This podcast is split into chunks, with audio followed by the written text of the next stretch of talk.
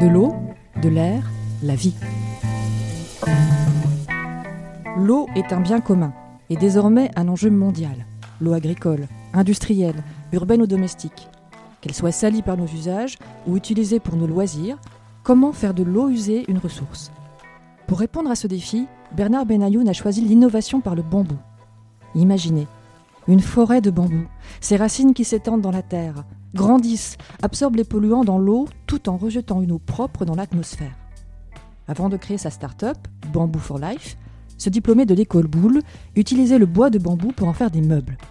Mais les vertus épuratoires naturelles de cette plante l'ont mené loin des ateliers. Il travaille depuis 20 ans à remplacer les stations d'épuration par des bambouseraies. Un bambou, ça peut euh, vivre 8 ans. Euh, mais euh, ça atteint sa taille adulte en un mois. Euh, le bambou pousse le premier mois de sa vie. il monte à 12, 15, 25 mètres de hauteur en un mois, avec son diamètre définitif. On voit un pieu comme un poteau télégraphique là qui, sort du sol et il pousse dans le plus, le plus rapide, c'est la troisième semaine de croissance. Il pousse de plus de 1 mètre par jour quand le bambou atteint sa taille adulte à, à, 10 ou 20 mètres de hauteur, eh bien, il, est, il est gorgé d'eau et il va mûrir. Et il va mûrir comme ça les quatre premières années de sa vie. Il va pas changer d'aspect, on le voit pas grossir ni grandir, mais il va mûrir. Et voilà pourquoi nous, chaque année, on rentre dans la bambousée et on va couper les bambous qui ont plus de 4 ans, c'est-à-dire ceux qui sont mûrs, qui jouent plus vraiment leur rôle épuratoire, épurateur parce qu'ils ne, ils ne prélèvent plus trop d'éléments minéraux. Ils oxygènent pas énormément les systèmes racinaires, c'est plutôt les jeunes bambous qui le font. Donc, on va pas le laisser jusqu'à 8 ans sur place. À la quatrième année de sa vie, on va rentrer, on va couper pour pouvoir derrière les sortir et les valoriser en tant que cette fameuse biomasse. La biomasse produite, c'est le bois. Parce que les stations d'épuration en arbres de bambou ne se contentent pas seulement de nettoyer les eaux usées. Un cycle biologique naturel, qui va des racines jusqu'à la pointe des feuilles, devient, grâce à l'optimisation humaine, une technologie d'épuration à part entière. Eh bien, nous, on, s'est basé sur les, canaux aérifères, qui sont des, canaux, des petits, euh, des petits tubes, en fait, qui relient la partie aérienne du bambou, la partie feuillage et la partie souterraine, et qui permettent d'avoir une très, très forte oxygénation du système racinaire. Et le système racinaire du bambou, il a un très gros chevelu. Il y a beaucoup de. Alors, il y a les, gros rhizomes, hein, qui sont des grosses tiges souterraines, et les radicelles, qui sont des petites euh, euh, racines très, très fines. Et euh, toutes ces petites racines fines, elles colonisent la totalité du sol. Tout le sol, l'entièreté du sol est colonisé par ces radicelles.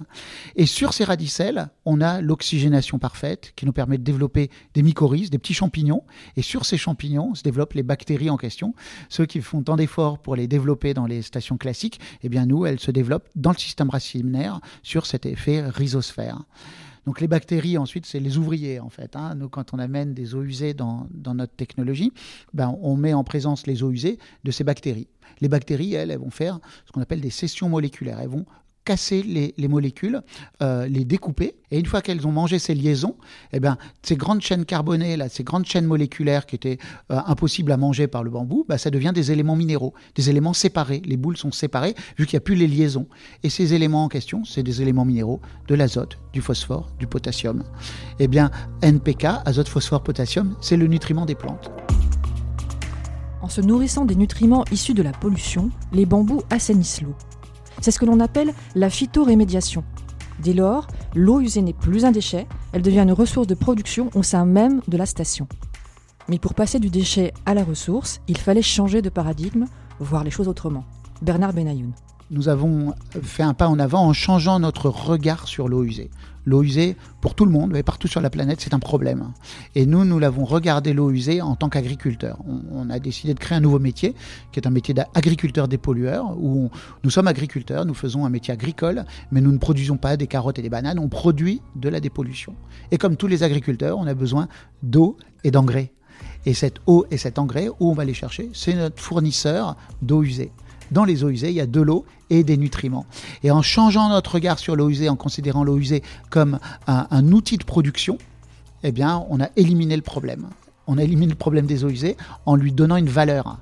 Et voilà pourquoi on est capable de travailler ici en France, mais également on est en train de développer dans tous les pays en développement qui, euh, ont un énorme problème de santé publique avec des mortalités enfantines qui sont catastrophiques. Hein. Les Nations Unies annoncent dans les pays en développement ou en Afrique subsaharienne 7 enfants sur 10 qui n'atteignent pas l'âge de 5 ans 70% des naissances ne dépassent pas l'âge de 5 ans à cause de la diarrhée, le choléra, la dysenterie, la malaria.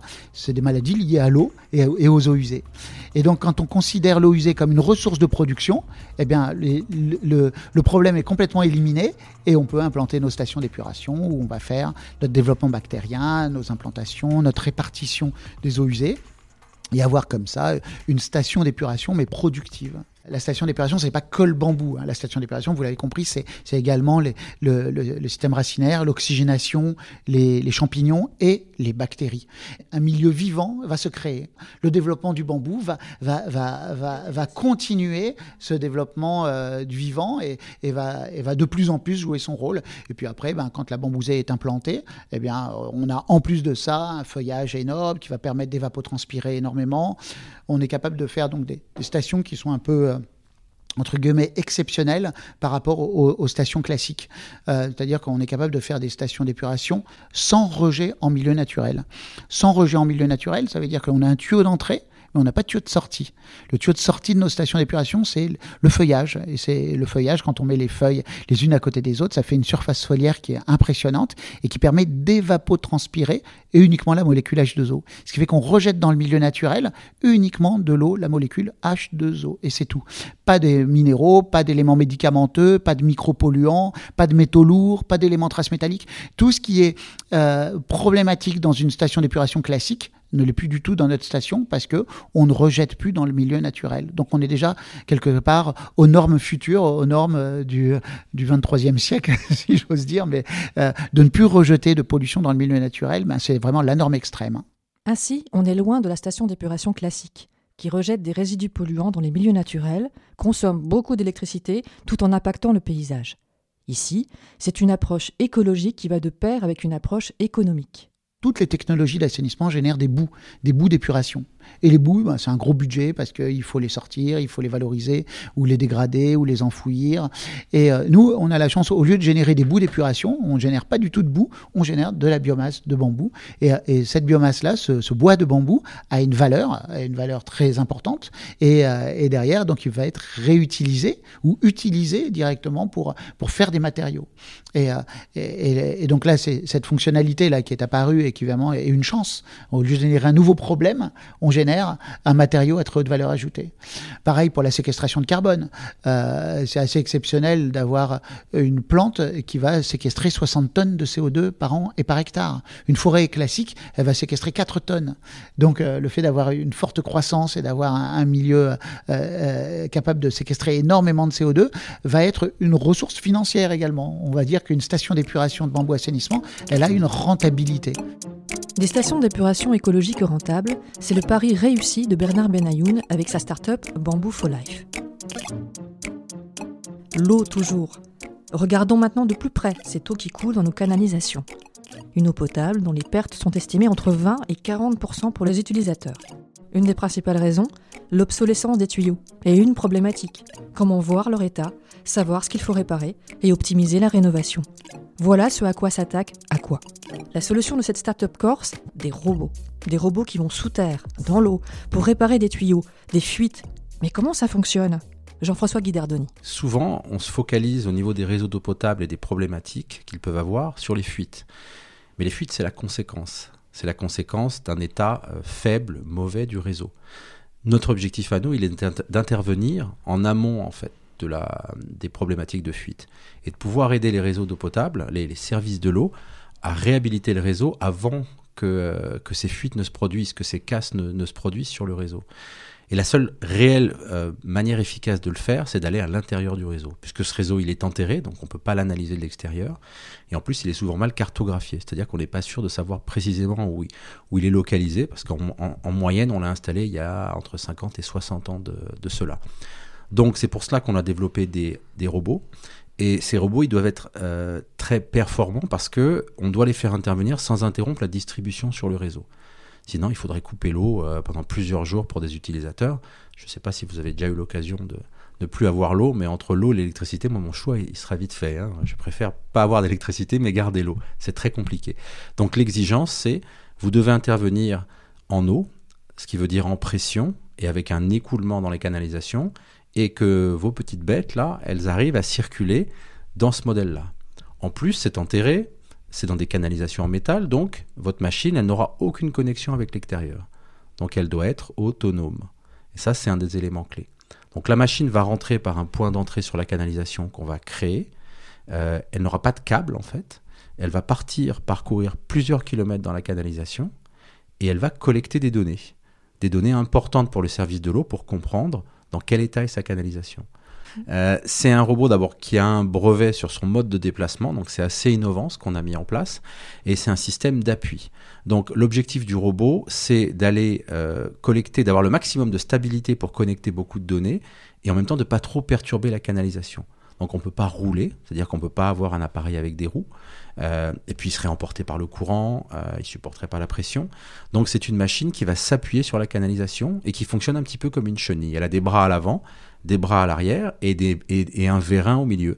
Donc les bras avant vont se euh, détacher des bords de la canalisation, les vérins vont se détendre, les bras avant vont se rappuyer, les bras arrière vont se relâcher et ils vont ramener les vérins.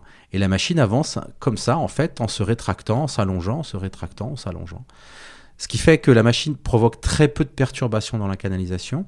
Donc l'eau n'est pas endommagée, vous n'allez pas avoir de l'eau rouge qui va sortir de votre robinet quand le robot va passer pas loin de chez vous. Et en même temps, la machine peut être très stable. Elle peut s'arrêter quand elle veut, elle peut prendre une photo, elle peut calculer sa luminosité, donc avoir des, photos avec très bonne définition. Tout ce set de, capteurs qui vont dire à, un service de l'eau, ben là vous avez beaucoup de micro-fissures par exemple, votre béton il est endommagé. Donc effectivement à cet endroit-là il faut renouveler cette année, c'est très important. Ou alors vous avez de la corrosion euh, sur plus de 50 mètres euh, dans cette zone-là. Euh, là, c'est pareil, c'est maintenant que vous devez renouveler, ou dans deux ans, ou dans trois ans. Mais on les aide à, prioriser, si vous voulez, leur, investissement. Totalement autonomes et sans câble, les robots d'Aqua vont là où l'humain s'arrête.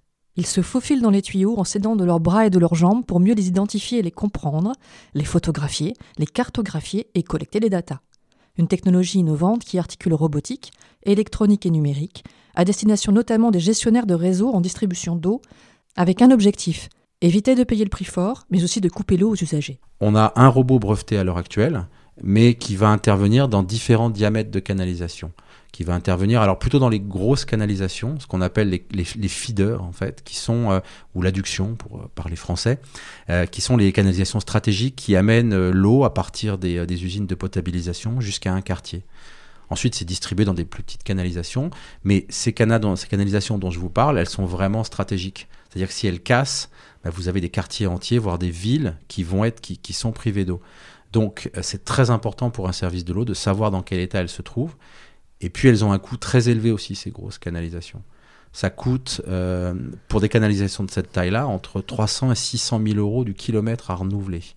Donc vous pouvez imaginer que c'est des investissements très conséquents. Donc pouvoir dire à un service de l'eau, bah, écoutez, c'est à tel endroit qu'il faut renouveler, pas là, ou ce kilomètre-là cette année, vous n'avez pas besoin de le renouveler c'est euh, un élément très important dans leur budget et euh, ben, en conséquence un élément très important par rapport au prix de l'eau que va payer l'utilisateur. C'est un sujet à la fois écologique et social, euh, puisque, et c'est une des raisons pour lesquelles mon associé et moi-même on, s'est impliqué dans ce projet, c'est que on a bien vu les prix de l'eau. Nous, on, est assez vieux, on va dire, on a passé la cinquantaine, on a connu l'eau gratuite. Maintenant, l'eau, c'est un budget pour, euh, pour les ménages. C'est 50 euros par mois en moyenne pour une famille de 4 personnes. Donc, c'est une charge comme Internet, comme le téléphone. Euh, et si on ne veut pas que ça devienne quelque chose d'inabordable, alors on voit le coût de l'énergie actuellement, ce qui est en train de se passer, donc on, peut bien faire le parallèle, euh, il faut trouver des outils pour améliorer la performance des réseaux qui permettent aux services de l'eau d'être plus efficaces dans leur gestion, d'économiser l'eau et ainsi de limiter, de juguler l'augmentation euh, du prix de l'eau. L'eau et ses enjeux écologiques et sociaux nous concernent et nous impactent tous. L'eau est un élément fondamental du vivant, un patrimoine qui n'est plus inépuisable, qu'il faut préserver et dont il faut éviter le gaspillage. Avec ces robots chenilles qui se déplacent tout seuls avec des bras et des jambes, à quoi amène une solution à des acteurs et décideurs publics en charge de la gestion de l'eau Encore faut-il réussir à les convaincre de tester cette approche inédite. Il y a toujours dans tous les services des gens, des gens innovants ou des gens qui ont, un peu la fibre, si vous voulez. C'est ces gens-là qu'il faut aller identifier. C'est eux qui vont véhiculer un petit peu l'innovation et l'idée au sein du service auprès, auprès des autres personnes. Donc nous, on s'est beaucoup appuyé et on s'appuie encore dans d'autres services de l'eau sur ces personnes-là qui ont la vision, qui savent que la robotique, c'est certainement un des, un des piliers de l'avenir des, des réseaux d'eau potable. C'est-à-dire qu'il y aura des robots non seulement pour faire ce qu'on fait maintenant, mais pour faire des réparations, pour, euh, voilà, pour, pour, pour vraiment entretenir et, gérer le réseau. Euh, et c'est avec ces gens-là qu'on travaille. C'est ces gens-là qui nous permettent, je dirais, de, de, bah, de lancer des, des, expérimentations. Une fois que les, euh, les, services, je peux vous garantir qu'à Bastia, une fois qu'ils avaient vu les images haute définition à l'intérieur de la canalisation, ils étaient, ils étaient fascinés déjà. Ils étaient fascinés de voir l'intérieur de, de, de, de, ce qui, de ce qui gère tous les jours. Et puis de, voir les, les, les défauts qu'ils qui, n'avaient pas identifié, des défauts des pincements de joints, des canalisations décalées, alors des choses pas spécifiques, attention, on va pas dire que la, régie des eaux de Bastia travaille mal, c'est des choses qu'on va trouver sur beaucoup de canalisations, mais que ben, on n'y a pas été encore. Donc on peut pas savoir. Vous savez, on l'a enterré, on l'a installé, on a mis, la terre dessus et puis on a laissé, vivre. Après, et l'eau s'écoule et bah, les défauts se créent. L'innovation d'Aqua, c'est d'aider les services de l'eau à entretenir les canalisations pour préserver l'eau. Cette start-up privée travaille essentiellement avec des acteurs publics. Elle a besoin, par nature, d'expérimenter, puis d'accélérer et de se créer un réseau pour faire savoir, faire connaître sa solution technologique. Depuis peu, Aqua a décroché le label Green Tech Innovation on a vraiment bénéficié de beaucoup d'accompagnement public et on ne serait pas là si euh, on n'avait pas eu des aides. Euh, euh, on a été lauréat du concours iLab, qui est un concours de la BPI qui quand même lance beaucoup d'innovations en France. Donc ça, ça a été important. Et, euh, et puis ensuite, tout à fait, le, le derrière, des associations comme l'ADEME euh, se sont mis en place, nous ont également insérés sur des programmes. et le programme Green Tech Innovation, la labellisation Green Tech Innovation, d'abord, il y a un rapprochement par rapport aux achats publics. On a vite compris que, enfin, il y avait pas mal d'entreprises dans le domaine de, de, de, de écologique, de développement durable, qui avaient besoin de travailler avec des structures gouvernementales ou euh, des, des, des, collectivités et qu'il fallait les aider justement à mieux comprendre ce marché parce que c'est un marché qui est un peu particulier, qui n'est pas, qui est, pas comme les autres, qui est très réglementé. L'innovation pour la gestion des eaux est un enjeu pour les acteurs publics, qu'il s'agisse de l'eau potable qui coule depuis les canalisations jusqu'à nos domiciles, ou bien des eaux usées que l'on peut traiter et renouveler avec des stations d'épuration en bois de bambou. Les startups Aqua et Bamboo for Life tentent de relever le défi avec leurs approches par l'innovation. À très vite dans Green Tech Innovation, un podcast initié par les ministères de la Transition écologique et de la cohésion des territoires et de la transition énergétique dans le cadre de leur programme d'aide et d'accompagnement aux startups, aux PME et aux incubateurs de l'innovation verte.